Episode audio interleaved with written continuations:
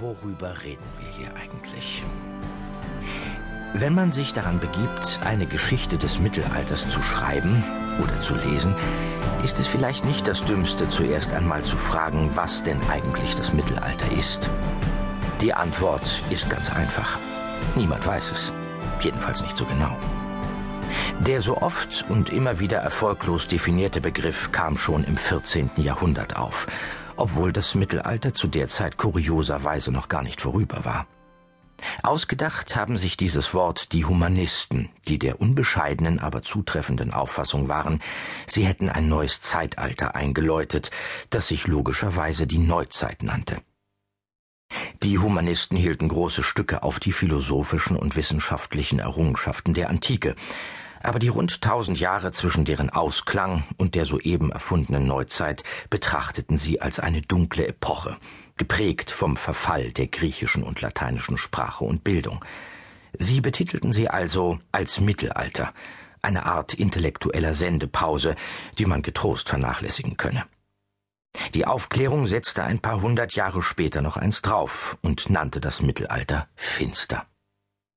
Dieser Begriff hält sich hartnäckig, und wenn er in der Aufklärung lediglich die angebliche Finsternis der mittelalterlichen Unbildung beschrieb, bedient er heute unsere klischeehaften Vorstellungen von einem Zeitalter, das von Hungersnöten, Kriegen, Pest, Obrigkeitswillkür, Folter und Hexenverfolgung geprägt sei, was übrigens nicht stimmt.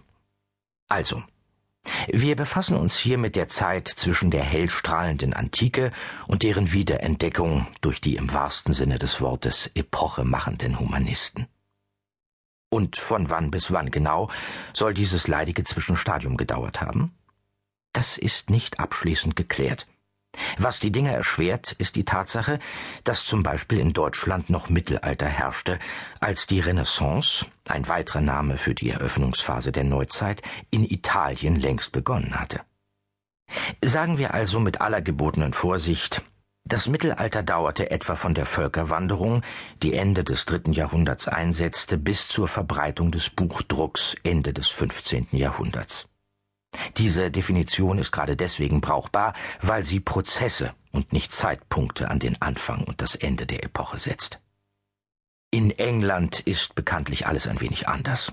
Nicht nur fährt man dort auf der falschen Straßenseite, mäht den Rasen am Sonntag, betrachtet Mischbatterien als überflüssigen Schnickschnack und setzt ehrwürdigen Juristen drollige Perücken auf, auch in der Einteilung geschichtlicher Epochen gehen unsere Nachbarn auf der Insel eigene Wege und sagen, bei uns dauerte das Mittelalter von ziemlich genau 450 bis ziemlich genau 1485. Das ist keine unbestrittene, aber eine weit verbreitete Meinung, und ich finde sie zumindest tauglich. Warum, werden Sie verstehen, wenn Sie dieses Hörbuch gehört haben. Also, wollen wir? 450 bis 1066 Die Angelsachsen Das englische Mittelalter begann mit einer Standortaufgabe. Um die Wende vom vierten zum fünften Jahrhundert war das römische Imperium von so vielen Feinden bedroht, dass es sich gezwungen sah, seine schöne, nebelverhangene Inselprovinz Britannia aufzugeben. Vielleicht war der damalige Kaiser Honorius insgeheim ganz froh, dieses entlegene Abschreibungsobjekt loszuwerden, denn Britannia hatte den Römern viel Ärger beschert. Die ersten beiden Versuche unter Julius Caesar, Britannien zu erobern, waren 55 und 54 vor Christus ziemlich kläglich gescheitert, weil bei der Überfahrt zu viele Schiffe mitsamt lebender Fracht verloren gingen und die Insulaner unerwartet heftigen Widerstand leisteten. Erst rund 100 Jahre später wagten die Römer im Jahr 43 nach Christus in der Zeit des Kaisers Claudius einen neuen Versuch, und dieses Mal gelang es längerfristig in Britannien Fuß zu fassen. Etwa der Teil der Insel, der heute England heißt, wurde römische Provinz. Vor allem der Süden erlebte eine kulturelle und wirtschaftliche Blüte, die nicht nur in den Ruinen von Bädern und Aquädukten bis heute ihre Spuren hinterlassen hat.